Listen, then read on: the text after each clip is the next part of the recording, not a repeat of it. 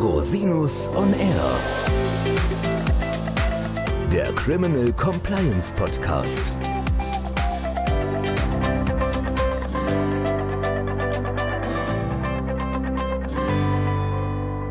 Herzlich willkommen zum Criminal Compliance Podcast. Schön, dass Sie wieder eingeschaltet haben. Mein Name ist Christian Rosinus und in unserer heutigen Folge geht es um einen kurzen Überblick zum Thema Greenwashing im Zusammenhang mit Kapitalanlagen. Das Thema geistert nun schon seit einigen Tagen in den Medien herum, unter anderem wegen einer Durchsuchung bei einer Fondsgesellschaft, wobei der Vorwurf des Kapitalanlagebetrugs erhoben wird. Es gibt aber auch im Ausland größere Diskussionen im Zusammenhang mit dem Thema Greenwashing, auch etwa im Hinblick auf die Diskussion um die Nachhaltigkeit der Atomenergie. Für viele Anlegerinnen und Anleger jedenfalls sind Nachhaltigkeitskriterien wie Klimaneutralität, Umwelt- und Ressourcenschonung, aber auch Arbeitsbedingungen und Sozialverträglichkeit entscheidungserhebliche Faktoren.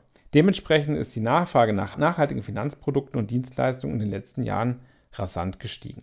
Klimaneutralität und Nachhaltigkeit sind daher für Unternehmen nicht nur Baustein der Unternehmensführung, sondern auch ein enormer Werbefaktor. Viele Finanzdienstleister bieten verstärkt grüne Finanzprodukte an, also Finanzprodukte, die den sogenannten ESG-Standards entsprechen. ESG steht für Environmental Social Governance, das heißt die Einhaltung bestimmter Maßstäbe in den Bereichen Umwelt, Soziales und gute Unternehmensführung. Hören Sie hierzu gerne noch einmal in unsere Folge Nummer 88 mit Frau Anahita Thoms rein. Die EU hat zwar im Jahr 2021 einen großen Schritt in diese Richtung getan und die delegierte Verordnung zur EU-Klimataxonomie beschlossen. Die Verordnung legt unter anderem Bewertungskriterien fest, anhand derer bestimmt werden soll, welche Tätigkeiten wesentlich zur Erreichung der Umweltziele beitragen. Darüber hinaus werden Offenlegungspflichten für Unternehmen und Finanzmarktteilnehmer vereinbart, ebenso Vorgaben zur Nachhaltigkeitsberichterstattung für Großunternehmen.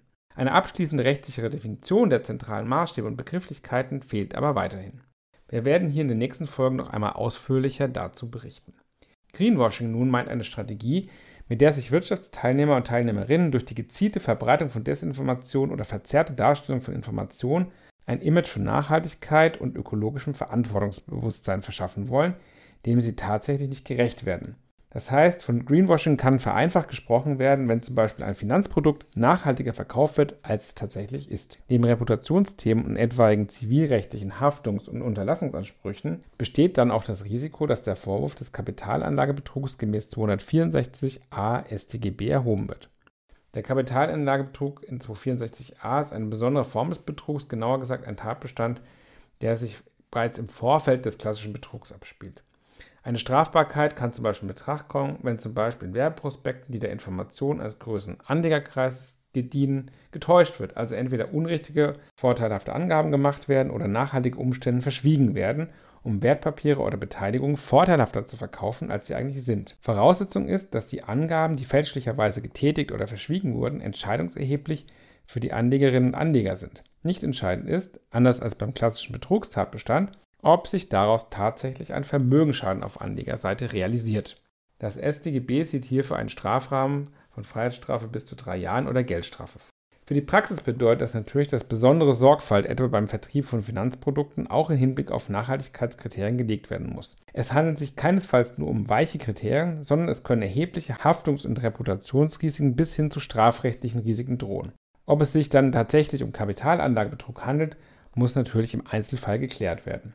Das Thema Greenwashing wird daher nicht nur die Wirtschaft und Finanzbranche, sondern auch die Justiz und Anwaltschaft in Zukunft immer stärker beschäftigen sicherlich eines der großen Themen der nächsten Jahre. Herzlichen Dank, dass Sie sich wieder die Zeit genommen haben, den Podcast zu hören. Falls Sie Fragen haben, wenden Sie sich bitte jederzeit gerne an mich unter info at rosinus-on-r.com.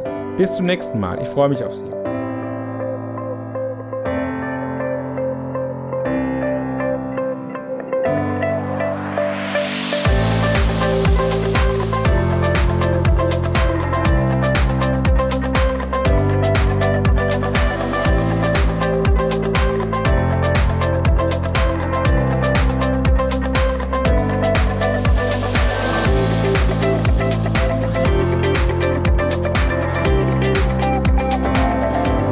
Podcast stellt lediglich einen allgemeinen Überblick über rechtliche Themen dar und ersetzt selbstverständlich keine Rechtsberatung zu konkreten Fragestellungen im Einzelfall. Bei Fragen wenden Sie sich an Rechtsanwältinnen und Rechtsanwälte Ihres Vertrauens. Natürlich auch gerne an uns. www.rosinus-on-r.com oder unter www.rosinus-partner.com.